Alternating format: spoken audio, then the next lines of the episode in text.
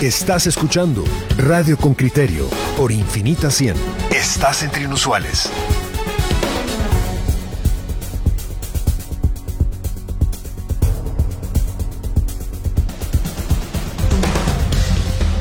Coyuntura. Bueno, aquí estamos en la coyuntura. La, la noticia de ayer es el nuevo, el nuevo magistrado titular de la Corte Suprema de Justicia ante la Corte de Constitucionalidad, nombrado a raíz de la vacante que dejó don Neftalí Aldana, ya saben ustedes la historia aquella porque la hablamos, y ayer fue elegido Roberto Molina Barreto, que ya había integrado la Corte de Constitucionalidad en otros, en otros momentos y había tenido otros cargos. Evidentemente esto pues ha levantado comentarios de sirios y troyanos, como suele ocurrir eh, en estas cuestiones. Eh, yo voy a posicionar mi punto. Aquí hay una guerra, o sea, una guerra declarada entre las dos cortes y no voy a decir quién tiene, no voy a tomar postura, o al menos no voy a tomar postura por ahora. es una guerra, es un campo de batalla donde unos y otros eh, pues mm, se tiran sus proyectiles, sus pedradas, y, y esta es parte, o esto que ocurre ya es parte de esta confrontación, de este enfrentamiento, de esta disputa, o de como ustedes le quieran denominar, porque creo que hay argumentos, si ustedes quieren más de un lado que de otro, o, o, más arriba que abajo, para, eh, pues para que estas cosas se, se vayan dando. Yo, yo, también quisiera posicionar mi, mi punto. Yo lo veo de la, de la siguiente manera. La Corte Suprema de Justicia, la mayoría de esa Corte Suprema de Justicia, que ha protegido en cuatro ocasiones a Felipe Alejos, que, que está confrontada en contra de la mayoría que encabeza Gloria Porras en, en la Corte de Constitucionalidad, a la Corte Suprema que no quieren eh, desplazar los diputados a pesar de que se ha prolongado ya un año y un mes en, en, su puesto, esa Corte ha elegido un magistrado para llevar a la Corte de Constitucionalidad un magistrado que claramente se confronta con Gloria Porras. Me parece a mí que la mayoría oficialista en el Congreso, que no ha querido elegir nueva Corte Suprema de Justicia y nuevas Cortes de Apelaciones con una agilidad impresionante les ha juramentado. No, yo creo que, frente a lo que estamos es, sí, un paso más en el esfuerzo por, por dominar la justicia de parte de, de quienes dominan el, el, ámbito político en este momento en el país. Miren, pero ya posicionadas las, las opiniones, las ideas de mis compañeros Juan Luis y Pedro, démosle paso a nuestro invitado. Se trata de Carlos Besares. Eh, Carlos, escuchaste la posición tanto de uno como de otro. Ahora, yo quisiera arrancar la entrevista de esta manera. ¿Da tiempo para aquello? Lo que uno y otro han expresado, cuando sabemos que eh, Roberto Molina Barreto vuelve a la Corte de Constitucionalidad y será cosa de noviembre, diciembre, enero, febrero y marzo, cinco meses. Eh, ¿Qué sentido tendría si eh, llega menos de medio año a, a, a la máxima Corte? Bienvenido. ¿Qué tal? Buenos días efectivamente, digamos, representa de alguna manera eh, a un sector que quiere una regresión a, antes del, del 2014. Entonces, cinco meses, digamos, son peligrosos en cuanto los daños que se puedan hacer a ciertas temáticas del país. Eh, y por supuesto, digamos, es cuestionado, desde mi perspectiva, eh, es cuestionado por por otras cosas, o sea, la Corte Suprema de Justicia efectivamente pues ya sabemos que tiene los señalamientos, el Congreso ha actuado de manera express, pero desde mi perspectiva ambas candidaturas electas el día de ayer adolecen de, de un señalamiento que es grave y es que uno de ellos fue candidato del PAN, está ligado a ciertos sectores de Zacatepeques que defienden a, a la, al exalcalde que enfrenta un juicio, eh, Pivar, y por otro lado Molina Barreto, eh, pues fue candidato vicepresidencial del, partido Valor. Entonces ambos han expresado, digamos, ya un, una participación política, un activismo político y yo estaría de acuerdo, digamos, que un ex juez pueda participar en política, lo que no se vale es regresar a la judicatura, porque efectivamente cada juez tendrá una visión del derecho más progresista, más conservadora, pero cuando ya se ha expresado tan claramente postura política, eso le hace daño a la credibilidad de un órgano como el Tribunal Constitucional. Eh, ¿qué, tal? Buenos días. Yo, puedo compartir parte de tus argumentos, pero, pero lamentablemente no están, no están ahí. Yo también dije que, que, era inconcebible que una fiscal general terminara de fiscal y se postulaba para política, por, por la misma razón que tú adoce. Los altos cargos deben de transcurrir dos o tres años eh, para postularse a cargos que pueden tener incidencia en lo que anteriormente hace. Pero lamentablemente, y la UNE creo que hizo una propuesta de esto, claro, cuando le interesó, no antes, porque tienen ahí a Mencos también. Eh, yo eso lo puedo compartir, pero mm, tú no ves, Carlos, aquí lo que es una guerra, porque también la Corte de Constitucionalidad no quería bajo ningún concepto eh, prescindir, señor Aldana, y, seguir haciendo un juego de presencia no presente. Y al final lo que estamos es en una guerra y en, y en las guerras todo el mundo pierde. En las guerras no hay ganadores, es mentira. El que gana tiene 100.000 muertos. Bueno, si eso le llama ganar, pues entonces ganó. Realmente aquí lo que es una guerra, una guerra entre cortes, podemos tomar postura, pero es una guerra entre cortes. Es decir, más allá de la guerra, digamos que esta confrontación que viene en realidad desde 2015, eh, por un sector que ha mantenido el poder del Estado y que pues fue bastante obvio que fue lo que sucedió y por un sector que desea una transformación de alguna manera democrática del Estado. Para mí el problema no es tanto, digamos, por ejemplo, en el caso de Molina Barreto fue magistrado de la Corte de Constitucionalidad y posteriormente a ello hizo su activismo político. Para mí esto no es el problema porque al final está sacando réditos de toda una carrera, ¿no? Y, quiere postularse y es todo un derecho. El problema es después de haber expresado una posición tan clara, tan partidaria, regresar a la judicatura le resta credibilidad a su objetivo. Cualquiera podría, Para este es el problema. Cualquiera podría pensar que lo que peligra en este momento es cualquier decisión política, eh, bueno, o decisión relacionada con partidos políticos que, que pueda llegar a su mesa, ¿verdad? A su despacho para discutir, pero trasciende a, a, la opinión o a un conflicto meramente de partidos políticos esa preocupación que estás expresando es que trasciende, digamos, ya a, ciertas visiones también del Estado. Eh, por ejemplo, los casos eh, Felipe Alejos, por ejemplo, que ha sido un caso emblemático en cuanto que la Corte de Constitucionalidad ha dicho cuatro veces revisen este antejuicio, tiene suficientes medios de investigación para que se levante el antejuicio y una Corte Suprema de Justicia que se ha negado. Por ejemplo, en estos casos, él podría estar inclinando la balanza y que no sería la primera vez que lo intenta. Digamos, con Otto Pérez Molina, él fue el único voto disidente para no levantarle el antejuicio. Y entonces ya conocemos, digamos, las posturas que, que pueda tener de frente a, a ciertos temas que son trascendentales para el país. Yo, yo, yo, eso lo entiendo, pero pero lo, entonces lo que estamos juzgando es las decisiones de jueces que no nos gustan. Eh, porque podríamos hacer lo mismo en el contrario, por eso a mí me cuesta escaparme de este debate personalizado. Si decimos, bueno, él hizo un voto en contra a favor de Pérez Molina, y como a mí eso no me gusta, entonces por eso lo señalo. Pero, pero eso también ocurre en, si hacemos el análisis de los que votaron en otras cosas justo enfrente. Es decir, la pregunta es cómo escapamos de, de un análisis personalista. Porque lo que yo veo es que como, como Pérez, como en el caso del señor Molina Barreto, como Molina Barreto votó a tal, pues entonces, y eso yo ya digo que está mal, a partir de ahí construyo, construyo un perfil de malvado. Pero eso es como si yo digo, mire, mm, la mina San Rafael estuvo seis meses parada y eso no hay derecho y lo hizo la señora Gloria Porra. Y como eso lo hizo mal, pues entonces yo ahora me voy contra ella. Eh, ¿cómo, ¿Cómo escapar del análisis de las decisiones judiciales?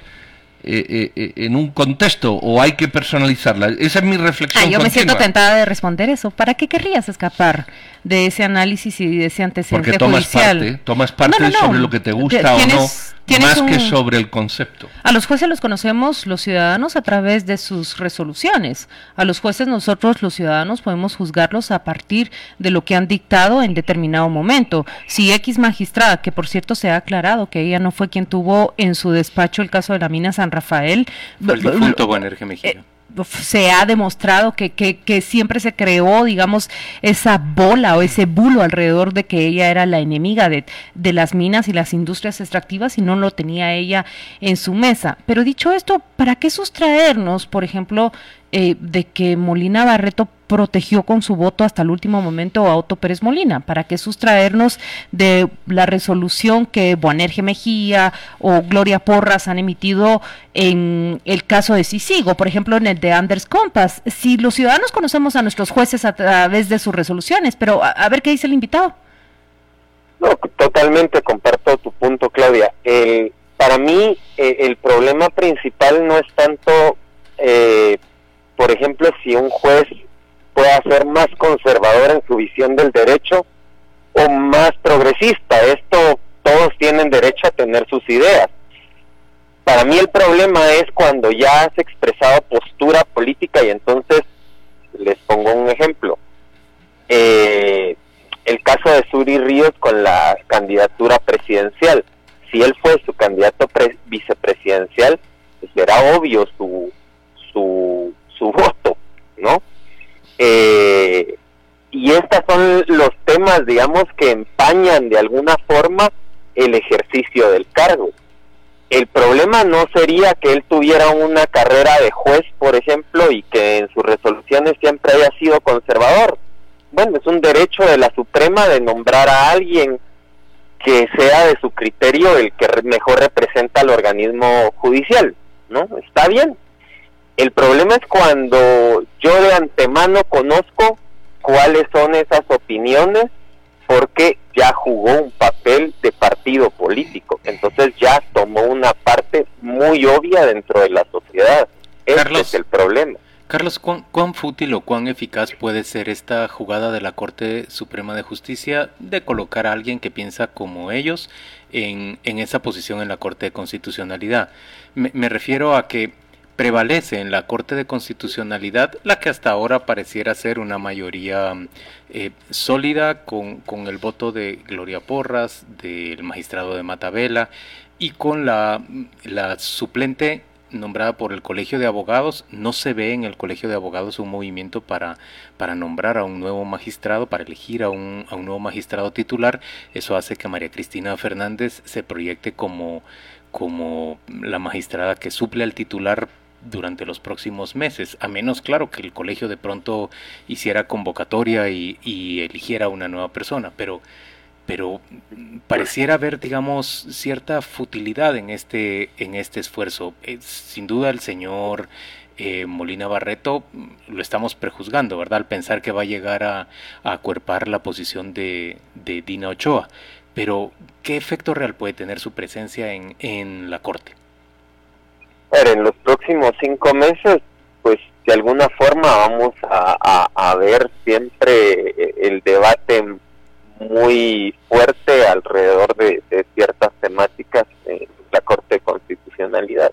El problema es que al final eh, se convierte en otra erosión de ese sistema de justicia que, que cada día, es que esta es la preocupación que en mí nace más allá de de, la persona que llegó es la erosión que se está haciendo del sistema de justicia en Guatemala. Una Corte Suprema de Justicia que sigue estando ahí un año y eh, un mes después, un Congreso de la República que muy prepotentemente juramenta al magistrado de la Corte de Constitucionalidad, pero lleva meses detenida la elección de Corte Suprema de Justicia y Corte de Salas de Apelaciones, y entonces me parece un muy mal mensaje, eh, como que si manejasen al final eh, la propia Constitución a su sabor y antojo, y estos son temas que no debiesen de estar presentes en nuestra democracia. Carlos, pero claramente es que nuestro país se debate,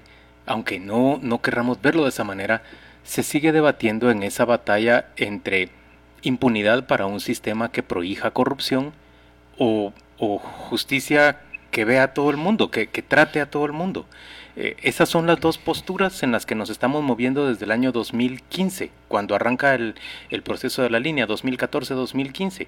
Realmente esa, esa es una contradicción interna que no hemos resuelto todavía y que se manifiesta en nuestras cortes, en nuestro liderazgo político, ganando por, por, en parte por decisión del electorado, en parte porque el sistema no le ha permitido participar a, la candidata que tenía más posibilidades de representar al, al otro grupo, ganando el, el, eh, quienes quieren que prevalezca el statu quo, el, el, de la impunidad. Yo lo veo de esta manera y sé por supuesto que, que esto es un sesgo mío y que es una una forma, digamos, determinada de, de, ver las cosas. ¿Vos lo ves así? ¿Vos lo ves de otra forma? ¿Cómo se resuelve? Sí, esto? yo creo que seguimos de alguna manera enfrascados en, en la misma discusión, en, en, el mismo escenario, no hemos logrado salir adelante y eso porque al final, digamos, eh, realmente la, la postura correcta sería una justicia para todos. Eso independientemente a qué sector de la sociedad pertenezcamos, es lo correcto para una democracia. ¿Y no crees que no quererlo hacer eh, eh, ahí no. está el centro del problema, Claro, pero, pero el centro del problema, y yo comparto contigo esto, que es una justicia para todos, es que aquí ningún grupo quiere una justicia para todos, no nos engañemos tampoco. Mm. Y esta es la guerra. La guerra es que hay algunos que dicen, no, nosotros queremos una justicia para, para todos, y, y, lo que quieren es para ellos. Unos y los otros, y de ahí viene la guerra. La guerra es la confrontación entre la visión particular de la justicia de grupos de presión, no la visión general eh, eh, eh, de, de, una, de una justicia para todos, porque todos quieren poner sus reglas, todos quieren cambiar su tabla de gradación, todos quieren nombrar a sus jueces, todo, porque si de verdad hubiera algún grupo que quisiera una justicia laxa, Ahora que no hay elecciones deberían de estar haciendo la tabla de gradación general, pero la tabla de gradación cada grupo lucha por ponerla 10 minutos antes de la elección, para favorecerse, evidentemente. Eh, eh, yo estoy de acuerdo contigo. ¿Por qué no hay una discusión sobre la reforma de justicia fuera de los plazos en los que se pelea la justicia. Cuando la plantearon, cuando la planteó los tres organismos del Estado a instancias de, de CICIG y del Ministerio Público, ahí tendríamos que haberlo discutido, pero claro. se cerraron todos. Eh, yo estoy completamente de acuerdo con, con, con, lo que ha dicho nuestro compañero en este momento, ¿verdad? Cada grupo está jalando, digamos, la justicia para sí, y eso se ve expresado y materializado en elección de magistrados y candidatos que les parecen adeptos a su propia agenda. Eh, hoy Molina de va, hoy Molina Barreto como el mejor ejemplo, mañana será otro. Adelante, Carlos, si vos tenés opinión sobre esto. Yo, yo tengo sí, opinión en contra tengo, de la postura de mis dos colegas, pero bueno. Sí, yo tengo más fe en la sociedad que, que Igual la mayoría sí que buscan una justicia para todos. Igual yo, eh, yo, yo, no veo que ellos estén promoviendo a un candidato específico para una magistratura y no veo que me lo demuestren ninguno de los dos. Ah, no, yo no me refería directamente a la eh, sociedad. Yo ojalá que la sociedad tuviera el peso, ojalá que los ciudadanos tuviéramos ese mismo peso para elegir. Yo me, eh, me refiero a grupos estrictamente de poder allí. Pero yo sí creo que todas estas cosas, o sea, el camino que nos están dibujando es empezar la discusión de una reforma constitucional alrededor del sector justicia. Es que no mm. podemos seguir igual. Carlos, yo me Porque temo que vamos hoy hacia un beneficia a un grupo mayoritario. ¿Y qué pasa cuando se voltea esa mayoría claro. y entonces los otros digan, no, es que miren, lo que están haciendo es antidemocrático? Y eso solo va a tirar de la cuerda.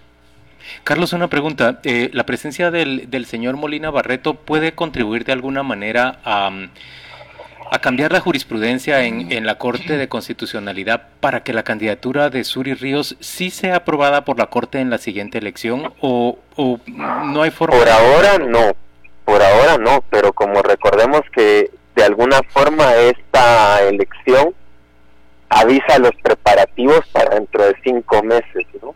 Eso, esa es la probabilidad. Si esta Corte Suprema de Justicia sigue en el poder, es definitivo que él sol, simplemente va a tener una continuidad, un pase que le garantice, digamos, el siguiente periodo. Eso pensaba yo. ¿Cuán, ¿Cuán eficiente puede ser en cinco meses o será que nos estamos proyectando a cinco años y cinco meses? Esa es, digamos, creo que el mayor temor que desata esta elección, porque al final tampoco veo, digamos, de parte del Congreso una voluntad política de elegir unas, las cortes que, sigue estando en el último punto de la agenda eh, legislativa. Muy bien, pues ahí te agradecemos, don Carlos, Gracias, tu, charla, muy amable por, por tus opiniones y muy feliz miércoles, cinturita del 11 de noviembre. Saludos. Saludos, hasta luego. Bueno, ¿qué tenemos por ahí de, interés que digan los oyentes? Dice don Guillermo Baltasar, y como Carlos Besares apunta a los guatemaltecos, debe preocuparnos la constante erosión a nuestro precario sistema de justicia en lugar de ocuparnos en su fortalecimiento. Aquí está Ivonne Ramírez Valenzuela y Julio Rivera reaccionando a confío en la sociedad. Dice, lamentablemente la sociedad está dormida Julio Rivera dice, no, no somos culpables. Los grupos de poder son los que toman decisiones por los ciudadanos, por supuesto, siempre y cuando exista la aprobación en inglés. Jaime Tenenbaum dice, para mi gusto, su invitado explicó muy bien. Saludos a los tres. Gracias, don Jaime. Yo, yo a Julio Rivera sí lo, sí lo contradigo en, en dos razones. La primera que sí somos culpables los ciudadanos, sí somos nos queremos lavar las manos y echar las culpas a otros. Pero responsables, ¿verdad? Responsables, correcto. Y lo segundo es que pensamos y ponemos las decisiones siempre en manos de inglés. Yo le decía aquí, yo le decía aquí a mis compañeros, lo voy a decir, lo voy a decir con delicadeza, pero lo voy a decir. No es que el embajador de los Estados Unidos, disculpen usted, el embajador de los Estados Unidos es el número 168 en su escalafón en Estados Unidos. Pues si fuera el más importante sería en Reino Unido, en Francia, en España, en Alemania, en Rusia, en México, en Argentina, en Chile. Y el último lo mandan aquí. Entonces no, no pensemos que aquí viene la gran, la gran panacea de otros países a arreglarnos las cosas. Primero no pensemos eso. Y segundo, dejemos de pensar en eso. No podemos estar pensando que el embajador de los Estados Unidos, el de España, el de Francia o el de China vienen a arreglarnos las cosas. Dejemos ya de pensar en eso. Olvidémonos de ellos, olvidémonos. O si no quieren ustedes olvidarse porque es muy drástico, dejémonos un ladito, sentémonos y decimos, bueno, ¿qué vamos a hacer nosotros? A ver qué le dicen los gringos. Es que a mí me importa un bleda. ¿Usted le ha preguntado a los gringos si eligen a Trump o a Biden? ¿Algo? ¿El embajador de Guatemala en Washington ha incidido en algo no, pues olvidémonos ya, hombre. Lo ideal, lo dijo nuestro entrevistado, es tener un sistema de elección de jueces donde, verdad, ni unos ni Exacto, no, no, se puede hacer esto. Dice Amílcar Monzón, la sociedad debiera elegir en ciertos puestos clave, especialmente de los que imparten justicia, algo que ya ha sido arreglado legalmente para evitar que sea de esta manera y se siguen promoviendo los mismos corruptos. Parece que en ese ambiente el que tiene más cosa que le pisen es el más adecuado para ocupar esos escaños. Axel Godoy dice, yo solo veo que gana el grupo del pacto de corruptos. ¿Y cuál es el otro bando que nunca gana nada? Y el señor Baltasar insiste con otro comentario diciendo totalmente de acuerdo con Carlos Besares y Juan Luis Font y en total desacuerdo con Claudia y Pedro, con estas acciones es evidente que prevalecen los intereses de quienes tienen cooptado al Estado y pierden la batalla quienes se han estado esforzando por recuperar. Pero yo no estoy en desacuerdo con ese comentario de, ¿cómo se llama el oyente con criterio? Guillermo Baltasar. No, Guillermo Baltasar, yo me di cuenta claramente que Juan Luis dijo, mire, estoy en desacuerdo. Cuando yo dije, comparto lo que dice eh, Pedro plenamente, es que aquí la justicia se elige para el feudo de unos y de otros. Lo que no hice yo es nombrar a cuáles se refiere Pedro y a cuáles me refiero yo concretamente. Pero dígame usted si la Corte Suprema de Justicia, en representación de intereses ajenos, ha nombrado a un candidato que nosotros vemos y que nosotros vemos materializado que está peleando por los intereses de uno. Igual lo hará el Congreso, igual lo hará el presidente. A eso me refiero concretamente yo. Y lo que he dicho es que quienes perdemos somos los ciudadanos. Efraín dice, con la llegada de Molina Barreto a la Corte de Constitucionalidad. Otra que está feliz es Karina de Rotman, del grupo de Sur y Ríos. Pero mira, eh, ah, mm, Dios nos puso la boca para hablar, entonces cualquier cosa vale en la expresión.